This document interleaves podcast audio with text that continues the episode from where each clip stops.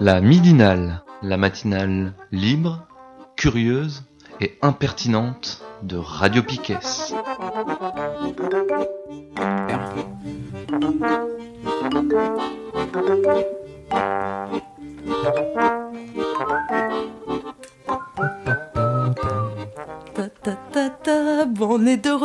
Dans la deuxième partie de cette midinale euh, du lundi 14 janvier. Euh, bon, on vous a, ça a peut-être craché un peu dans les oreilles. Voilà. Après Barbara Veldens, on a écouté euh, Sinead O'Connor, le morceau Red Football. Maintenant, nous sommes dans la deuxième partie, donc Thomas, tu vas nous parler de jeux vidéo en prison. Euh, ouais, ouais, ouais. En fait, j'avais lu des articles il y a un petit temps de ça. Et en écoutant euh, Mathéo la semaine dernière, je m'étais dit, euh, tiens, euh, ça aurait été bien que j'enchaîne là-dessus directement. Bon, il y a une, petit- un- une petite semaine de décalage, mais c'est pas grave. Donc j'en profite quand même pour dire, donc vous pouvez réécouter, il y a tout, Mathéo avait fait la semaine dernière, ça, ça c'est en une partie du coup qui dure à peu près une demi-heure quand même, avec tout un tas de liens pour s'informer autrement sur les prisons. Voilà. Et donc, moi, j'avais lu un dossier qui avait été fait par Canard PC. Euh, donc, il y avait un de leurs journalistes qui s'était rendu à la maison centrale de Saint-Maur. Euh, donc, euh, donc, déjà, quand il est arrivé, lui, dans le début de son article, il précise bien que ce qu'il a vu, ça ne représente qu'un établissement sur les 186. euh, et que là-bas, les conditions sont totalement différentes parce que déjà, il purge des peines longues, c'est-à-dire à peu près 15 ans. Euh, qu'il y a une capacité de 260 places et il n'y a que 191 euh, détenus. Donc euh, c'est pas du tout représentatif des, prisons, de leur euh, surpopulation, l'insalubrité et tout ça. Donc en fait ils ont interviewé un des surveillants qui explique que comme la plupart des détenus sont là pour purger de longues peines, bah, il faut leur donner des, activités pour garder ou pour créer du, lien entre eux et préserver aussi des, liens existants avec l'extérieur et constater que la population pénale euh, rajeunit, qu'ils ont de, de plus en plus de détenus ayant grandi avec les jeux vidéo, et que du coup, ben, eux, il était tout à fait normal qu'en fait, euh, ils fassent aussi évaluer les, les activités en proposant des, des jeux vidéo aux prisonniers. Euh, donc voilà, le, le garde dit qu'il a eu l'autorisation de gérer des, des tournois et de mettre en place aussi des sessions de, de jeux libres, mais que dans les cellules là c'était euh, totalement différent, qu'ils n'avaient pas tous accès à, à des consoles, parce que, tous les jeux étaient pas, enfin toutes les consoles n'étaient pas autorisées. Euh, donc quand on fait un point en fait, moi ce que je savais pas c'est que quand on rentre en prison, y a, on reçoit un guide du détenu, euh, du nouvel arrivant. C'est un truc euh, écrit par le ministère de la, Justice. Et quand on l'ouvre, ça commence par vous venez d'arriver en détention, soit parce que vous êtes prévenu, soit parce que vous êtes condamné. La décision de vous priver de liberté est une décision de justice. Moi, ça me fait peu penser à la fin d'un livre dont vous êtes le héros, tu sais, tac, allez, ça y est, t'as ça qui t'arrive dans la gueule. Euh, et donc, il est aussi écrit un peu plus loin que euh, acheter du matériel informatique à certaines conditions par le biais de la cantine exceptionnelle. Mais en fait, il est interdit d'avoir des consoles ou des moyens de technologie euh, sans fil, en fait, ben, tout simplement pour éviter aux prisonniers d'avoir des moyens de communication avec, avec l'extérieur. Donc, c'est pareil aussi pour les consoles de jeu, parce qu'en fait, on peut communiquer maintenant aussi. Euh, avec les consoles de jeu. Donc en fait, si on revient à euh, la prison de, Saint-Maur, le, gardien qui organise euh, tout ce qu'il y a autour des, des jeux vidéo, lui, il espère en fait voir une évolution des, des mentalités, euh, déjà en donnant un peu plus d'accès aux, jeux vidéo, parce que il se rend compte que depuis qu'il organise des tournois, en fait, euh, bah, il n'y a jamais eu aucun incident à, déplorer. Et qu'en fait, euh, plus il y a d'activité aussi, plus euh, il voit que, euh, alors pas que vidéoludique, hein, il voit qu'il y a aussi un apaisement aussi de la part des, des détenus, parce que bah, du coup, oui, effectivement, ils ont quelque chose à faire, ils sont pas là à, se faire chier. Quoi. Donc, euh, alors certains détenus, ça donne au jardinage, d'autres à la peinture, et euh, d'autres détenus, eux, ne, se socialisent que à travers le, jeu vidéo, notamment à travers les tournois, parce qu'en fait, après, une fois que c'est fini, tu continues encore à causer. Euh, c'est comme après un match de foot, en fait, on continue un peu à chambrer ce genre de choses et à refaire un peu le match. Donc là, c'est pareil aussi avec les, jeux. Alors malheureusement, il y a certains détenus pour qui c'est pas suffisant. Ils trouvent peu d'intérêt aux jeux vidéo. En fait, s'ils viennent, c'est juste pour prendre part à une activité, par peur de se faire chier, parce qu'il n'y a, rien d'autre à faire et c'est vraiment fréquent en prison. Et donc ils sont là juste pour lutter contre, contre l'ennui. Alors après, c'est pas le cas de tout le monde. hein. Il y en a qui, euh, du coup, pas mal de détenus, notamment les, plus jeunes, qui euh, s'adonnaient déjà aux jeux vidéo. Et en fait, certains, ils aiment aussi explorer des, univers. Il y en a un qui explique qu'en fait, il en est à, je sais pas, à sa dixième relecture d'Harry Potter ou du Seigneur des, des Anneaux et que bon au bout d'un moment il a besoin en fait de, de s'évader euh, mentalement dans, des univers euh, imaginaires et qu'en fait pour lui euh, le jeu vidéo c'est aussi un bon moyen de, pouvoir stimuler l'imagination. Du coup il, explique un peu que il essaie de jouer à des jeux qui vont le faire voyager. Mais manque de peau la plupart du temps on laisse jouer plutôt à des jeux qui sont un peu bidons voilà. Il y a aussi France Inter qui avait interviewé Samuel Gauthier de l'Observatoire international des, des prisons et quand il était interrogé, il disait que la, bah, la prison était quelque chose de, de violent et que en plus de ça, le fait de couper euh, les, les, détenus des nouvelles technologies, c'était quelque chose aussi de, de violent parce que c'est des technologies qui aujourd'hui sont, sont, indispensables. Euh, beaucoup de personnes après leur libération ont le sentiment de découvrir une nouvelle civilisation parce que bah, certains, en rentrant en prison, ont découvert le, enfin, étaient encore à l'époque du Minitel ou du Magneto et puis là, bah, ah, smartphone et tout, et pour eux c'était hyper difficile de de se réinsérer parce que c'est des technologies qu'on te demande de maîtriser pour le, taf et ça génère beaucoup de, frustration de, leur part. Euh, il disait aussi que si la prison veut réinsérer, du coup, euh, il faut qu'elle fasse l'effort de faire entrer les nouvelles technologies euh, et les technologies numériques. Et qu'aujourd'hui, il y a beaucoup de détenus qui craignent le moment de leur libération, bah, par peur d'être propulsés justement dans, un monde qu'ils ne vont pas reconnaître. Euh, et donc ça va, et que ça va aussi au-delà du, fossé technologique. Euh, il y a beaucoup de professionnels et de bénévoles qui, militent pour un traitement plus humain des, détenus aussi parce que c'est pas pas tout le temps Jojo. Euh, et les droits qu'on leur accorde en fait font souvent aussi l'objet de, de débats. Euh, en fait, on se rappelle aussi quand c'est en 85 quand il y a c'est Robert Robert Bernater qui, avait dit bah, on va peut-être mettre aussi des télés dans les dans les, prisons pour que les euh, histoire que ça fasse une fenêtre d'ouverture en fait sur le, monde extérieur.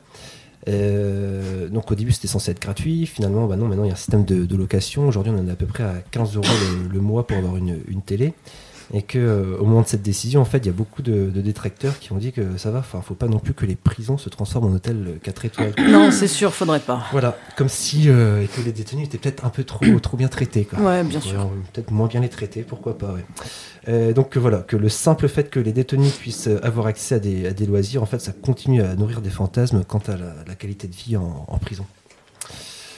Voilà, voilà. Et donc, euh, ben, pour finir, en fait, je reviens sur les, les, consoles et le matériel à, acquérir. En fait, que c'est pas, c'est pas si facile que ça, parce qu'en fait, déjà, les prix sont hyper prohibitifs, et qu'en plus de ça, euh, ben, faut avoir, euh, faut faire une demande d'achat qui met du temps avant d'être, d'être accepté, qui des fois est, refusé, et, voilà. Voilà, voilà pour l'état des lieux de jeux et technologies en, en prison. Merci Thomas. On accueille Judy Kael qui vient d'arriver. Bonjour. Bonjour. T'as prévu un truc? Je vois que t'as un bouquin ou un truc. Euh, euh. Pas spécialement. Je suis juste en train de me documenter dans euh, tout ce qui concerne la paix. Et voilà, donc. D'accord. je n'ai pas, prévu quelque chose de spécial. Voilà, je suis content d'être là et puis bon de voir que vous étiez là-bas la dernière fois. Voilà. voilà je vois un peu les oui, euh, je l'ai pas vu. On s'est rencontrés samedi soir pendant le banquet des Piquets euh, samedi dernier. Ouais, un très bel accueil, euh, franchement, j'ai aimé, j'ai adoré. Et puis bon, j'espère toujours venir là pour découvrir un peu le fonctionnement de Radio Piquet. Et c'est un honneur pour moi d'être là, sincèrement. c'est un honneur d'avoir ta présence aujourd'hui.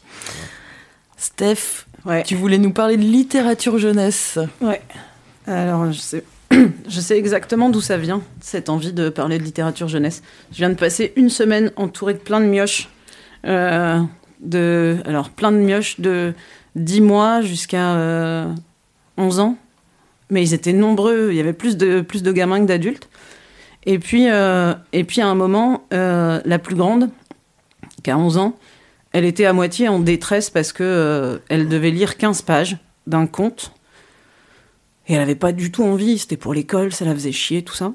Et en fait, euh, comme je suis une tata extraordinaire, et que je voulais marquer plein de points dans mon truc de tata extraordinaire, je lui ai dit, mais si tu veux, euh, on lit un paragraphe chacune à voix haute. Et en fait, en fait, ça a provoqué un truc chez elle qui était cool, c'est qu'elle a lu ces 10 pages sans se rendre compte, mais que d'un seul coup, le lendemain, elle m'a demandé si on pouvait aller à la librairie pour aller chercher des livres.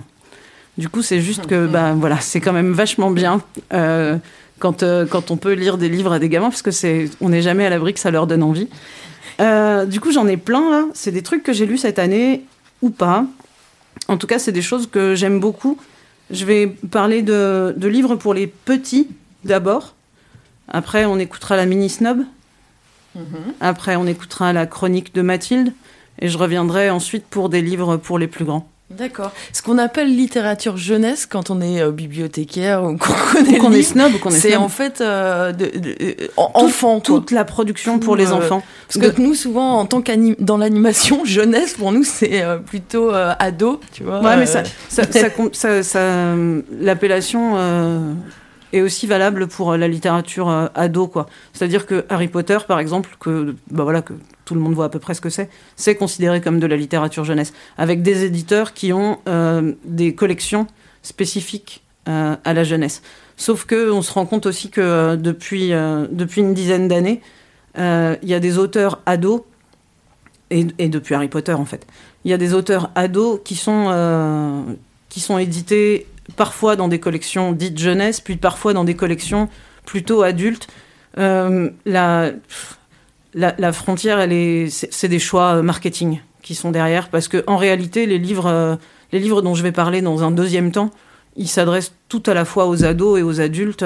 Enfin, ce qui est intéressant, c'est la qualité d'écriture. Après, on s'en fout que le livre il soit écrit plutôt pour viser une cible de 12 ans. D'ailleurs, il n'est pas écrit pour viser une cible de gamin de 12-13 ans. L'auteur, quand il écrit, il écrit, quoi. Et, ouais, euh, ça, ça vient après. c'est l'éditeur derrière qui va essayer de, de remettre dans des cases. euh. Bref, Euh, voilà, ouais. Donc là, c'est plutôt des livres pour les petits. Euh, je précise, on peut tous les trouver euh, dans les bibliothèques de Brest, j'ai vérifié. Donc d'abord un album. En fait, ça va être trois albums. Le premier s'appelle La lumière allumée de Richard Marnier et Aude Morel. Et en fait, c'est un livre. euh, la première page, c'est une vingtaine de maisons, toutes bien alignées, euh, en carré, quoi. euh, et toutes identiques. Et ça commence par Je vous présente ma ville, une ville normale, sans histoire. Tous les toits sont rouges, tous les volets sont gris. Tous les matins, les volets sont ouverts, et tous les soirs, les volets sont fermés comme il se doit. Sauf qu'un jour, il y a quelqu'un qui oublie d'éteindre la lumière la nuit. Et la lumière reste allumée. Et là, ça commence à jaser dans le quartier. C'est pas possible, mais qui c'est celui-là? Mais qu'est-ce qu'ils font? Et le lendemain, scandale, les volets sont fermés pendant la journée. Et bref, c'est la panique. On sait plus comment faire avec, euh, avec cette maison-là qui respecte rien. Et ouf, soulagement dans le quartier, le propriétaire finit par s'en aller. Sauf que c'est la honte, la maison prend l'eau et on est obligé de la raser. Et quand le propriétaire revient, eh ben à la place de sa maison, il y a un trou vide. Et du coup, il reconstruit sa maison avec ce qu'il avait trouvé pendant ses voyages. Et donc, il, il reconstruit une espèce de pagode. Et là, d'un seul coup, on voit. Alors, ce qui est génial, c'est le format du livre. Il y a toujours ces maisons toutes bien alignées. Sauf que d'un seul coup, là où il y avait un trou, il y a la pagode. Et puis, euh, petit à petit, oh, le bleu, c'est joli. Et là, faut chercher dans la page, il y a des volets bleus qui sont apparus. Oh, et il y a une tourelle qui s'est construite le long de la maison. Et petit à petit, le- les, anciennes maisons disparaissent. À chaque page, il y a une nouveauté, jusqu'à arriver sur une grande double page qui se déplie, où là, d'un seul coup, c'est la folie complète, et où euh, il y a une maison fusée, une maison en forme, de chaussure, une maison dans un arbre. Et en fait, pour l'avoir testé sur des enfants, c'est absolument génial parce qu'ils vont venir pointer partout. Bon, vous pouvez plus raconter l'histoire, mais c'est pas très grave. Mais ils viennent mettre leurs doigts partout pour aller chercher. Et effectivement, c'est bon, c'est un, beau livre sur. euh, Vas-y, euh, on arrête avec le tout uniforme, on laisse la différence entrer. Et voilà. Et ça commence juste parce qu'il y a quelqu'un un jour qui laisse la lumière allumée. et, ce livre-là est vachement beau. Alors, sinon, un autre, rien à voir. C'est Antonin Louchard. Antonin Louchard, il a beaucoup, beaucoup, beaucoup écrit dans sa vie pour les enfants. C'est quelqu'un qui, euh, est, c'est un artiste à la base, et, euh, qui a voulu faire rentrer euh, l'art pour, pour les tout petits. Et il avait créé une collection à une époque qui s'appelle De l'art ou du cochon. Euh, et, où il y a plein de bouquins très différents. C'est, en général, le texte est très court et c'est euh, richement illustré. Et là, c'est un que j'ai adoré, qu'on m'a offert, et qui s'appelle Je suis un lion. Sauf que sur la page de titre, là où il y a Je suis un lion, c'est un canard. Et c'est un espèce de petit canard intrépide qui se balade. Tac, tac, tac, tac, tac, qui se balade. Et là, hum, il tombe sur un crocodile. Et il lui dit Vas-y, mais pousse-toi de mon chemin, quoi. Le crocodile fait Oh là, toi, tu te rends compte là de ce que tu es en train de faire, euh, mon petit canard? Et le canard est complètement halluciné. Il dit Mais je suis pas du tout un canard, enfin, ça va pas du tout. euh, je suis un lion, quoi. Et là, il lui grogne dessus, et le canard, il a le bec plein de dents. Et il lui grogne dessus, quoi. Et le crocodile, il se laisse pas démonter. Il dit Mais je vais te bouffer, en fait. Enfin, juste, euh, t'arrêtes tes conneries, quoi. Je, je vais te bouffer. Et, euh, et le canard lui monte dessus et lui dit euh, Je te ferai dire que euh, les lions n'ont peur, de, n'ont peur de rien. Et certainement pas des lapins. Et voilà. et ce livre, il fonctionne tout seul. Et c'est absolument génial. Et, euh, et en fait, c'est une petite collection de, de livres pour, pour les petits. Enfin, pour les petits, oui et non. hein, parce que si vous le testez sur un gamin qui a 4 ans, il va pas du tout comprendre ce que vous êtes en train de lui raconter. quoi. C'est donc euh, des petits. euh, ouais, 6 ans, quoi. Là, là, ça commence à, comprendre. Et, enfin, les gamins commencent à comprendre et commencent à bien se marrer euh, au décalage. Et en fait, il, a, il a fait toute une série sur le même format. Il y a, c'est 15 pages, très peu de texte. Et, et à chaque fois, c'est drôle, quoi. C'est des situations burlesques. euh, enfin, voilà, ça marche très, très bien. Et le dernier dont je voulais parler, c'est un livre très différent. C'est quelqu'un que j'aime beaucoup, qui s'appelle Philippe Huget. Ça s'écrit U-G. Et euh, à la base, lui, il est euh, ingénieur papier. Qu'est-ce que c'est que cette connerie d'ingénieur papier? C'est des les ingénieurs papier, c'est des gens qui qui vont travailler sur sur comment ça se fabrique un livre, sur comment on découpe du papier, sur comment on fait du volume avec euh, avec du papier. Et ils sont très très nombreux et de plus en plus, on a des livres euh, pour les pour tout le monde qui sont ce qu'on appelle des pop-up. En gros, c'est quand on ouvre le livre, euh, il y a des, des choses qui sont collées de telle façon ou reliées de telle, de telle façon que les livres prennent du volume. Il y a des, il y a des maîtres en la matière. Il y en a, enfin, moi, les deux que je préfère, c'est Philippe Huget, justement, et un autre qui s'appelle David Carter. Et euh, bref, euh, Philippe Huget, il, euh, il a surtout beaucoup travaillé sur des livres pièces uniques, parce que c'est, extrêmement compliqué à, à, faire fabriquer. Et quelques livres en série, quoi. Quelques livres, et surtout pour les enfants. Et c'est là, pour le coup, c'est euh, un des mioches avec lesquels j'étais euh, pendant, pendant les vacances, qui avait ce livre qui s'appelle Big Bang Pop. Et en fait, il n'y a pratiquement pas d'histoire dans le livre parce qu'il n'y en a pas besoin. Et c'est l'histoire de l'univers. Et en fait, ça, ça va parler d'étoiles, d'étoiles filantes, de comètes. Euh, et à chaque page, il y a une partie de, de l'univers qui, qui sort du livre. Et il faut, faut juste imaginer que quand, d'un seul coup, on ouvre une page et euh, il y a une étoile filante qui passe. Et euh, on ouvre une autre page et euh, avec des systèmes de, de, de petits, de trucs qu'on tourne sur le côté de la page, d'un seul coup, le livre s'allume ou s'éteint. Et donc les, les, les étoiles s'allument et s'éteignent. Oh, il y a Thomas qui a déjà des larmes dans les yeux.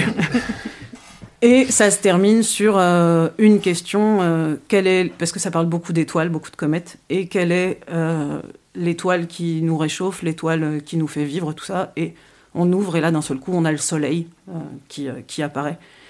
Et c'est, un- enfin voilà, c'est, il est magnifique, quoi. C'est chef-d'œuvre. Voilà, pour les petits. J'envoie la chronique de la mini snob. Très bien. Et là, moi, c'est, c'est moi qui vais avoir le cœur qui va saigner.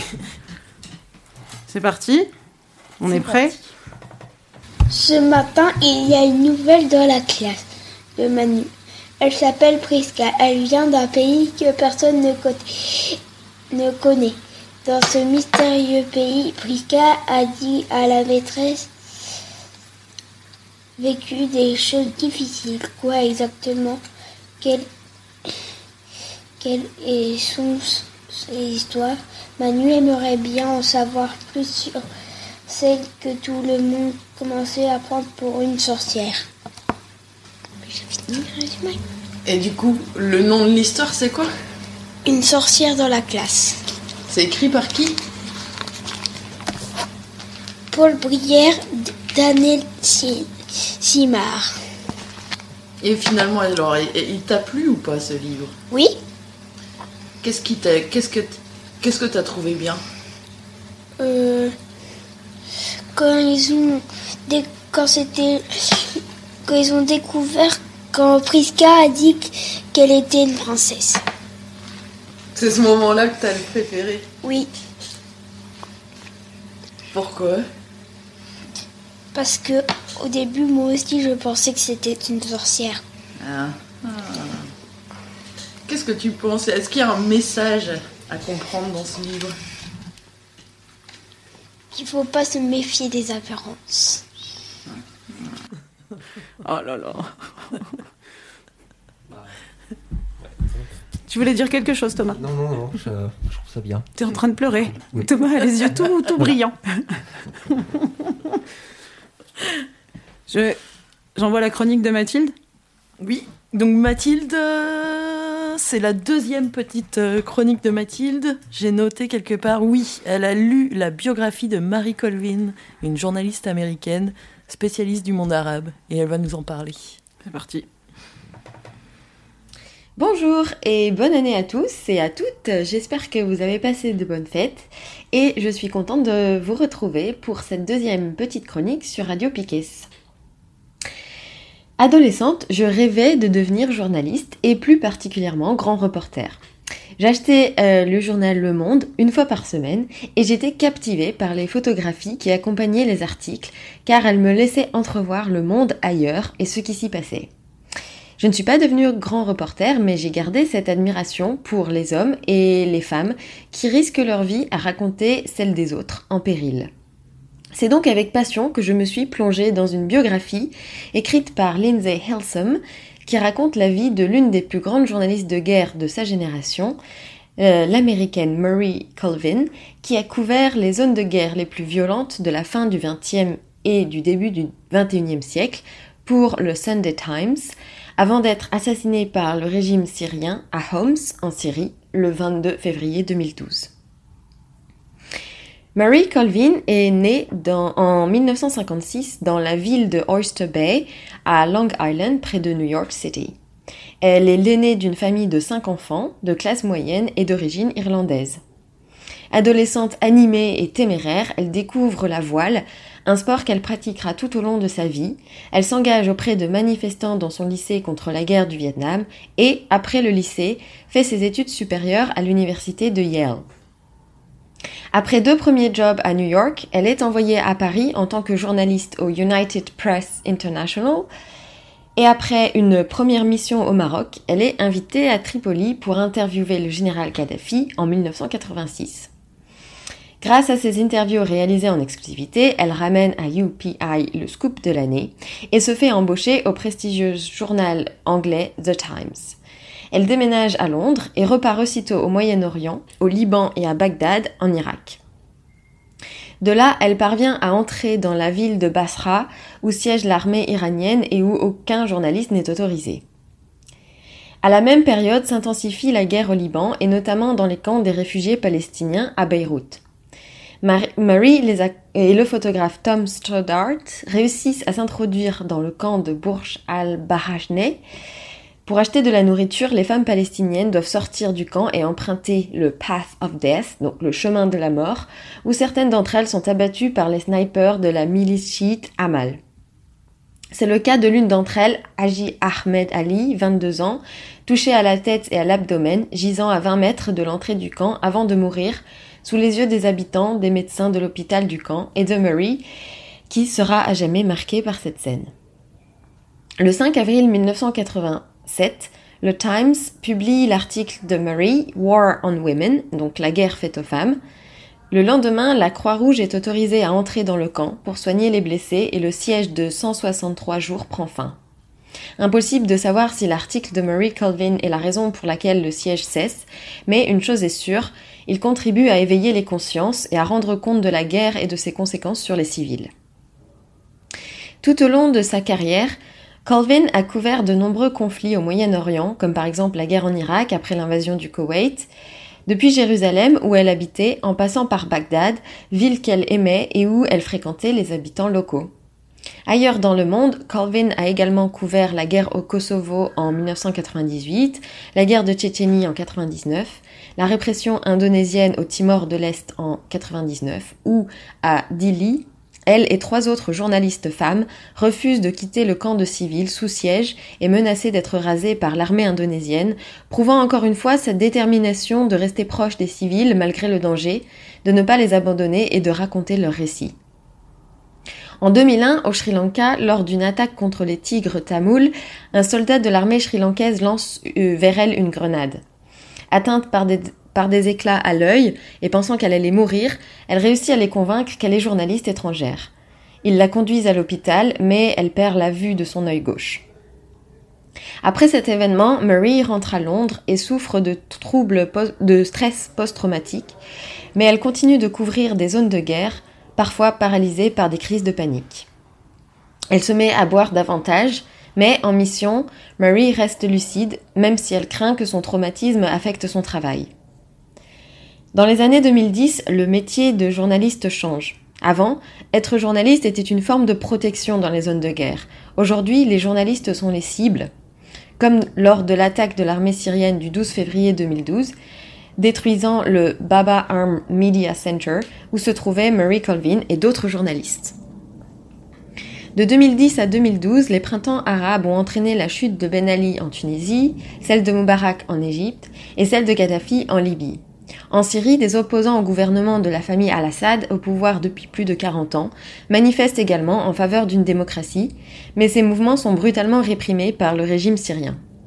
C'est dans ce contexte de violence extrême que Murray Colvin et le photographe anglais Paul Conroy parviennent à s'introduire dans la ville de Homs via des canalisations d'égouts qui mènent à la ville assiégée. Malgré les tirs d'obus commençant à 6h30 du matin et de snipers sur les toits, Murray et Paul se rendent à l'hôpital et, plus tard, dans l'un de ses articles les plus célèbres, Mary raconte The, Windows, The, Widow's Basement, donc le sous-sol des veuves, où s'entassent 300 femmes et enfants. Quelques jours plus tard, elle est rejointe par d'autres journalistes, mais leur emplacement est divulgué à l'armée syrienne, qui les localise et reçoit l'ordre de bombarder. Mary Colvin et le journaliste français Rémi Hochlik sont tués sur le coup. L'auteur de cette biographie, Lindsay Hilsum, est également correspondante de guerre. Elle et Murray Colvin ont fait connaissance en 1998 et sont devenues amies. Pour écrire cette biographie, Hilsum s'est basée sur les 300 journaux intimes que Murray a rédigés tout au long de sa vie, sur ses articles parus dans le Times et sur les faits historiques. Il en résulte un texte riche et étayé, au style d'écriture factuelle, limpide et sensible, proche de Mary, sans jamais la juger, mais au contraire, qui traduit le soutien et l'amitié qu'elle lui porte. Helsum analyse le style de journalisme de sa consoeur, qui s'inscrit dans la lignée de la journaliste de guerre Martha Gellhorn, que Colvin admirait beaucoup, qui a couvert la guerre civile en Espagne et le débarquement lors de la Seconde Guerre mondiale. Contrairement aux autres reporters de guerre qui écrivent à la troisième personne pour garder une distance avec leur sujet, Mary Colvin écrit ses articles à la première personne pour que le lecteur se sente plus proche et se soucie du sort réservé aux victimes. Voici ce qu'elle dit en 2000 lors d'une remise d'un des trois prix qui ont récompensé son travail de journaliste cette année-là. Getting at the truth is why we all enter journalism. We have to bear witness. We can make a difference. Puis en 2001, peu après l'attaque lorsqu'elle euh, perd son œil euh, au Sri Lanka, Why do I cover wars? I've been asked this often in the past week. It is difficult it is a difficult question to answer.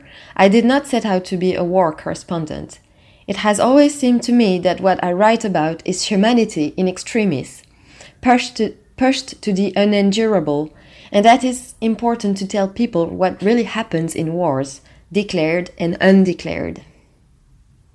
En étant témoin des scènes de guerre, son objectif est de raconter l'histoire des victimes. Dans cette biographie, Lindsay Halsum fait le portrait d'une femme courageuse, au courage hors norme, déterminée à donner une voix à ceux dont la vie est en péril. Dans ces pages, on accompagne une femme chaleureuse, fêtarde, joviale, mais aussi tourmentée par les traumatismes de guerre et par une vie amoureuse tumultueuse. Et pour conclure cette chronique, je voudrais lire, je voudrais terminer par une citation de Marie Colvin qui définit son travail de reporter de guerre. Covering a war means going to places torn by chaos, destruction, and death, and trying to bear witness. It means trying to find the truth in a sandstorms of propaganda when armies, tribes, or terrorists clash. And yes, it means taking risks, not just for yourself, but often for the people who work closely with you. Despite all the videos you see from the Ministry of Defense or the Pentagon, and all the sanitized language describing smart bombs and pinpoint strikes, the scene on the ground has remained remarkably the same for hundreds of years. Craters, burned houses, mutilated body, women weeping for children and husbands, men for their wives, mothers, children. Our mission is to report these horrors of wars with accuracy and without prejudice. C'est fini? Ouais, c'est fini. Donc merci Mathilde. Merci Mathilde.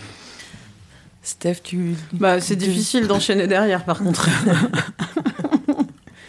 Euh, du coup, euh, ouais, du coup, je repars sur euh, donc la littérature dite jeunesse avec deux exemples euh, où ce qu'on disait tout à l'heure, euh, est-ce que c'est pour les enfants ou pas? Eh ben, c'est deux exemples qui viennent dire euh, ou pas, en fait. Et euh, la preuve, c'est la réaction que moi j'ai eue sur, sur la lecture de.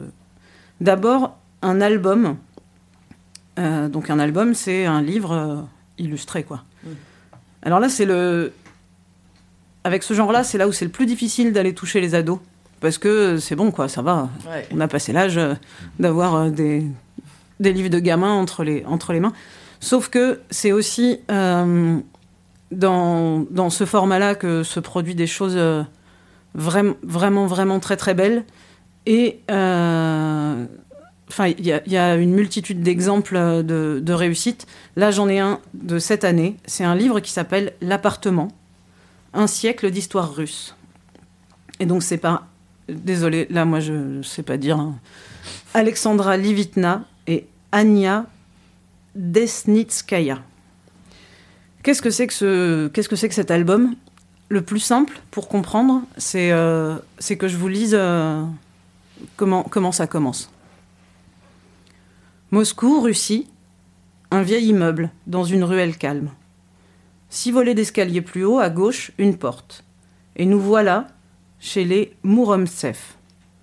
Nous sommes entrés dans ce vieil appartement moscovite un soir de décembre 1902 et nous y sommes restés pendant 100 ans. Nous y avons fait la connaissance de plusieurs générations de Mouromskev, de leurs amis, de leurs voisins. Nous avons été témoins de rencontres et de séparations, de joie et de peine, de perte et d'espoir comme chez de nombreuses familles en Russie. Dans la vie des habitants ordinaires d'un vieil appartement moscovite se reflète l'histoire de la Russie au XXe siècle. Elle nous est racontée par ses habitants, mais aussi par leurs affaires, les meubles et les vêtements, la vaisselle et les livres, les jeux et autres objets de la vie quotidienne. Car les objets gardent la trace et la mémoire de l'époque où ils ont été façonnés et utilisés. Ils sont les témoins d'une histoire dont on ne parle pas dans les manuels scolaires, mais qui est très importante pour chacun d'entre nous, celle de nos familles, de nos amis, de notre propre histoire. Et en fait, l'album commence comme ça, en 1902, avec cette famille qui s'installe dans, dans cet appartement à Moscou. Et puis, on va passer en 50 pages d'album, on va passer de 1902 à 2002, donc les, les 100 ans, le siècle, pendant lequel cette famille a habité cet appartement, et forcément laissé des traces.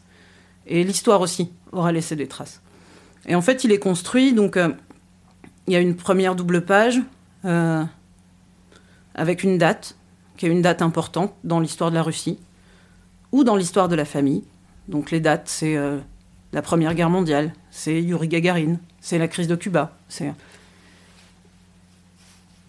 Sur chacune de ces doubles pages, on va avoir euh, une toute petite notice historique. Mais surtout, on va voir l'appartement dessiné avec une multitude de détails. À chaque fois, sur ces doubles pages, on a pratiquement tout l'appartement et ce qui s'y passe dans chacune des pièces. Euh, comment, au début, les hommes d'un côté écoutent la radio ou comment les femmes sont dans la cuisine, comment elles sont affairées aux tâches ménagères. Comment aussi il y a plein de petits objets qui, qui viennent dire euh, les modifications de, de bah, en fait l'époque quoi. Comment est-ce que ça se modernise? Euh, Et puis à ces doubles pages dessinées alterne aussi une double page de documents reproduits. Les documents, ça va être des cartes postales, des tickets de bus, des morceaux de journaux.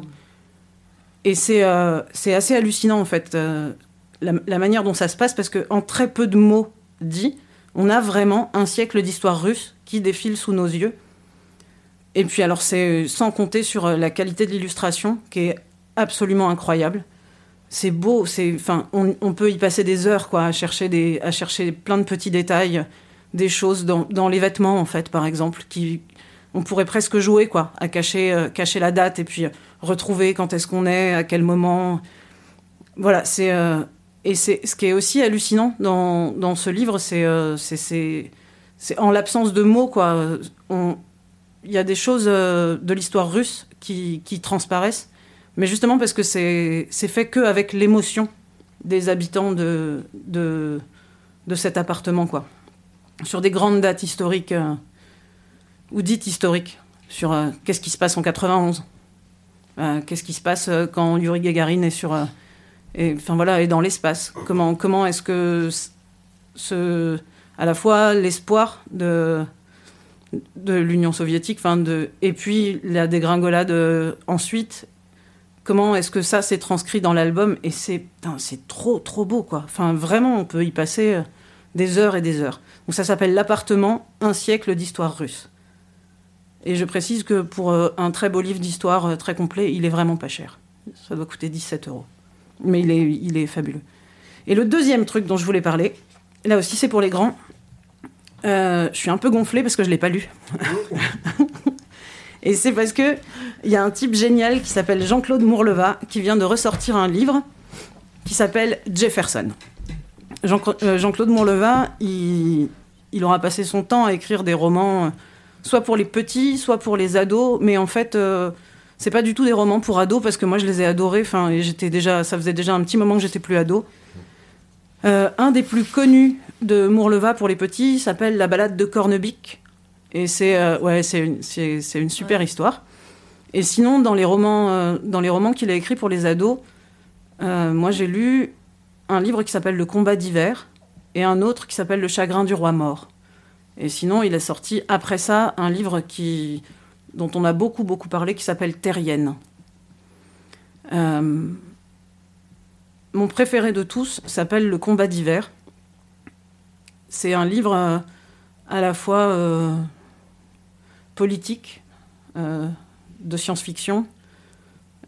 ça commence, on est dans une salle de, salle de classe, et il y, a un petit papier qui circule. Et en fait, c'est une, c'est une adolescente qui raconte ce petit papier qui circule et qui dit que ce petit papier, il arrivera à son destinataire, il échappera à la vigilance des surveillants quoi qu'il se passe. Peu importe qu'il tombe dans les mains de camarades ou de gens avec qui on s'entend pas dans l'école, il arrivera parce que c'est plus important que tout. Et en fait, on arrive juste après à voir ce petit, mot. Et c'est une, une jeune adolescente qui propose à l'héroïne et qui lui dit Est-ce que tu viendrais avec moi ce soir voir ma consoleuse? Bon. Et elle doute. Elle lui dit en un regard Mais c'est trop tôt. C'est trop tôt pour aller voir ta consoleuse. On est trop tôt dans l'année. T'as pas le droit d'aller la voir beaucoup. Garde, peut-être il faut garder des cartouches, quoi. Et non, il faut. Elle décide, l'autre, qu'il faut y aller. Et en fait, très vite, on se rend compte que ces ados sont dans une école prison qui sont là parce que leurs parents ont été condamnés pour une rébellion contre ce qui s'appelle la phalange et que en fait ils sont euh, ils sont emprisonnés et que malgré tout dans cette société inhumaine on leur garde une dose d'humanité c'est un village de femmes euh, qui sont les consoleuses et quand on va les voir c'est personne ne peut empêcher qu'on aille les voir sauf que c'est numéroté le nombre de fois mais une fois qu'on sera chez elles on aura toute la bienveillance d'une mère tout l'amour, toute la chaleur, euh, on sera nourri correctement, on sera écouté. Mais par contre, il faudra, il faudra revenir. Et en fait, euh, très très vite dans le roman, on se rend compte que ce, passage chez la consoleuse, en fait, c'est un, un, stratagème d'une des ados pour s'enfuir. Et pour essayer de se rebeller, essayer de trouver un, un moyen de retourner la phalange. Et putain, c'est génial. C'est superbement écrit, quoi. Enfin, Mourleva, c'est toujours superbement écrit. Voilà. Et donc, du coup, cette histoire-là me donne gravement envie de lire le dernier livre de Jean-Claude Mourleva qui s'appelle Jefferson. Et Jefferson, c'est un livre pour plus petits, je pense. 10 ans, quoi. Mais de toute façon, on s'en fout. Hein. Les enfants, ils lisent les livres quand ils ont envie, quoi. Et Jefferson, c'est une très belle illustration. C'est un petit hérisson, tout en costume, avec un parapluie dessus. Et je vous lis le début. Le jeune hérisson, Jefferson Bouchard de la poterie, acheva de ranger son logis en chantonnant des petits pom pom pom pom, à la façon des gens qui sont de très bonne humeur. Quand tout fut parfaitement en ordre, la balayette époustée à la fenêtre et la pelle à ordures raccrochée à son clou, il programma son four pour que ses pommes de terre à la crème soient cuites à point pour son retour. Puis il enfila son veston, le boutonna au milieu, notant par la même occasion que cela faisait des plis dans le tissu à cause de son petit bedon qui poussait vers l'avant. Il faudrait qu'il freine, un peu sur les gâteaux secs. Il se vaporisa du parfum sous bois, lassa dans l'entrée ses chaussures parfaitement cirées, en posant tour à tour son pied droit, puis son pied gauche sur le tabouret, sur le tabouret prévu pour cela, attacha son sac à dos sur ses épaules et sortit. Ce qui le mettait en joie ce matin-là était peu de choses. Il avait décidé de se rendre chez le coiffeur. Ça lui avait sauté aux yeux alors qu'il faisait sa toilette. Sa gracieuse houppette était en bataille. Or, il détestait avoir l'air négligé. Voilà, il irait vers la ville, se faire rafraîchir la houppette. Sauf que. Sauf que. Drame. Suspense. Qu'est-ce qui s'est passé? Qu'est-ce qui va se passer? Quand il arrive chez le coiffeur, Hmm. le coiffeur est mort. A des ciseaux plantés dans le dos. Le coiffeur est un blaireau. C'est important de le préciser. Pardon, ça n'avait pas de lien. En vrai, euh, ça va être euh, une histoire policière qui va malheureusement conduire euh, Jefferson, le jeune hérisson, à la rencontre des êtres humains. Et il semblerait que ce soit vraiment la merde quand on est un jeune hérisson Jefferson et qu'on doit enquêter dans le monde des humains. Et euh, voilà, j'en sais pas plus que vous, mais juste, je sais que j'ai grave envie de lire ce livre parce que de toute façon, tout ce qu'écrit Jean-Claude Mourleva, c'est génial. Euh, donc, tous ces livres-là, on peut les trouver dans les bibliothèques de Brest. On peut aussi trouver, euh, notamment de, de Jean-Claude Mourleva, des livres lus.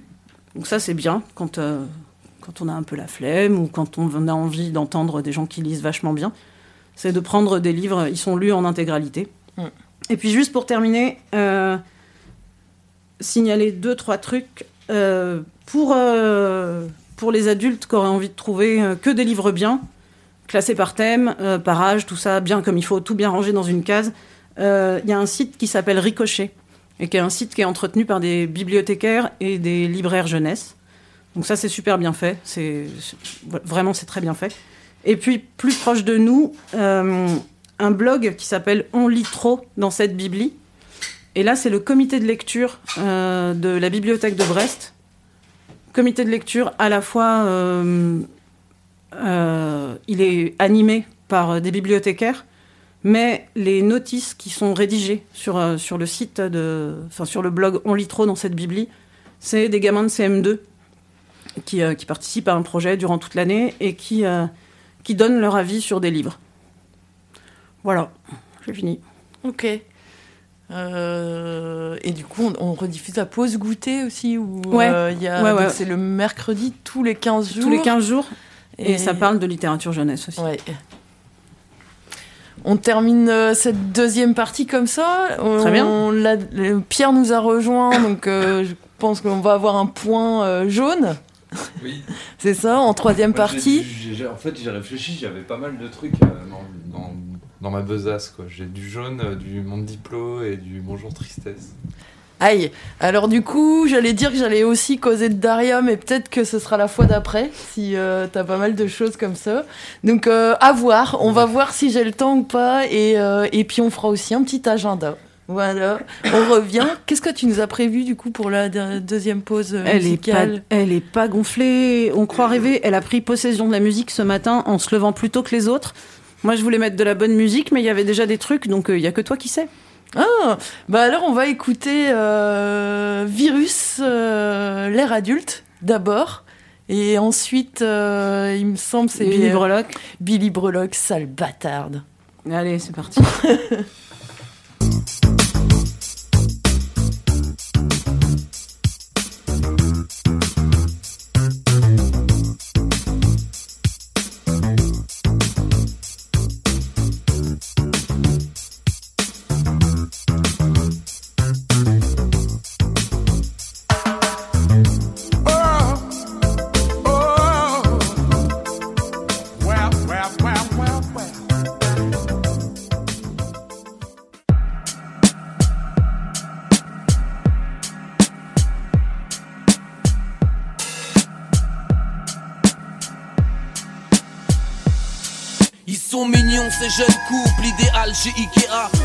des Nike dans ces périodes où je niquais. App Pourquoi changer de slibard Dans le célibat, autant libérer de Belgique les en Belgique et aux Pays-Bas. Oh putain, allez voir laver leur langue dans une autre bouche. Je déplore la transparence de leur rideau de douche. Non pas que je souffre en pleine crise d'adolescence. Les plus accidentés veulent que je bande d'urgence.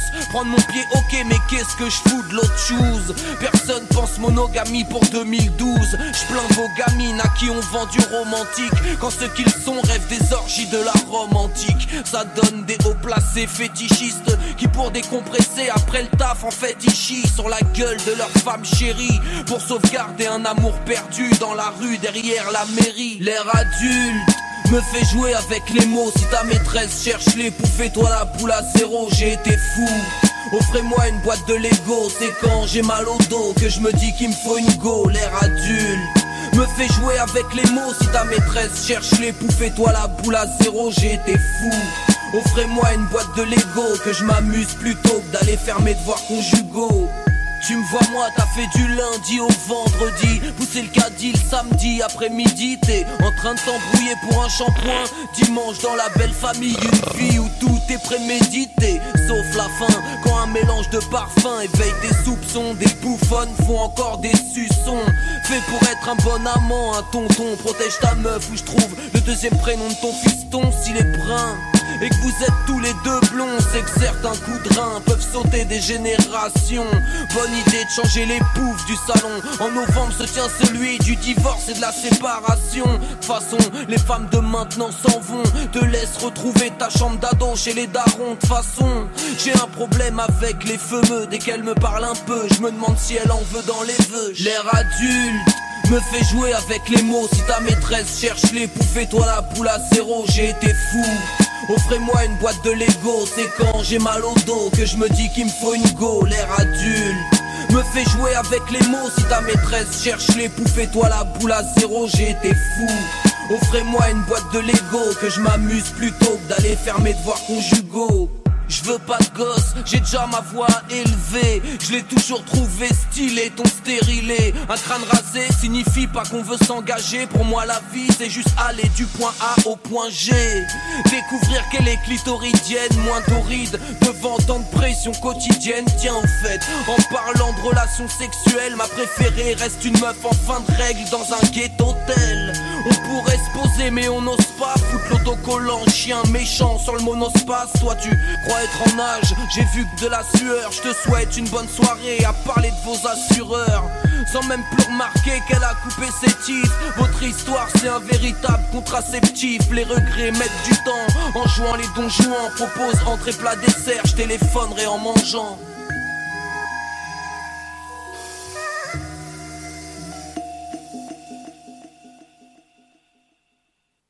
Sale cabotte, trou de capote, branche le spot, je suis une bâtarde. Le somme de la fête, instrument à trois têtes, chemo, mazette, je suis une bâtarde. J'ai tout emprunté, même ma vie d'article, et je suis tourmentée quand je jouis sa gicle.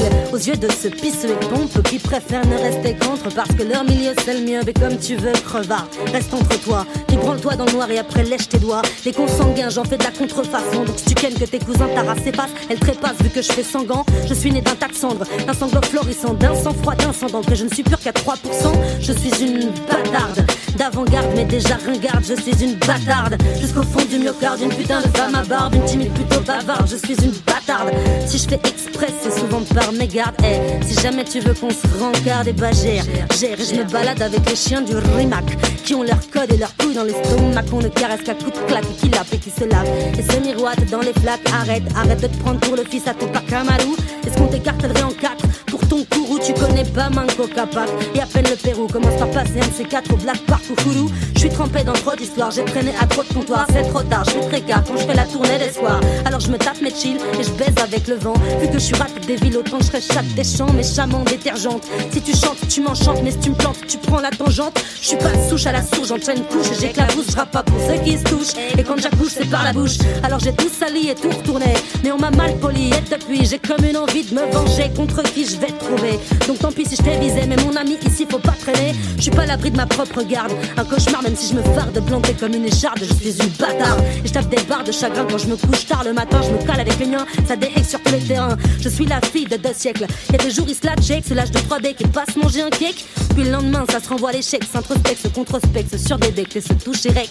Alors on sait plus vraiment. Est-ce que c'était mieux avant Est-ce que c'est mieux maintenant Ou est-ce qu'il faut encore du temps Et c'est quand Et c'est quand le présent Et c'est quand qu'on rentre dedans Et c'est quand qu'on range les dents Bon augure et mauvais présage Badifolet dans une grange et sur le bas. J'ai grandi et depuis je m'en dégage, mais je reste le fruit de leurs échanges et le bruit de leurs ébats. Ça fait sale cabote, coup de capote, branche le spot. Je suis une bâtarde, je suis une bâtarde.